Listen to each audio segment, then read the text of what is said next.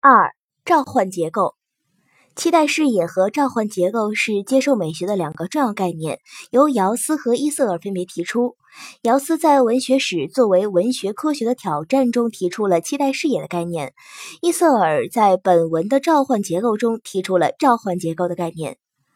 伊瑟尔认为，作品的意义不确定性和意义空白促使读者去寻找作品的意义，从而赋予他参与作者参与作品意义构成的权利。这种由意义不确定性与空白构成的就是召唤结构，它召唤读者进行想象和填充。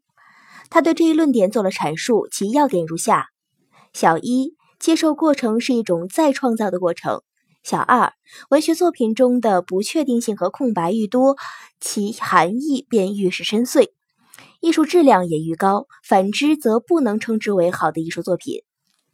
此外，罗曼·英加登认为，文学作品这样的实体本身就有许多不确定点，它的最终完成必须依靠接受者自己进行体验，对这些不确定点进行具体化。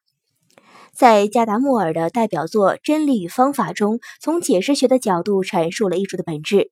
加达默尔认为，作品只有当它被关照、被理解的时候才具有意义。同样，作品只有在被理解、被感知的时候，它的意义才被发现。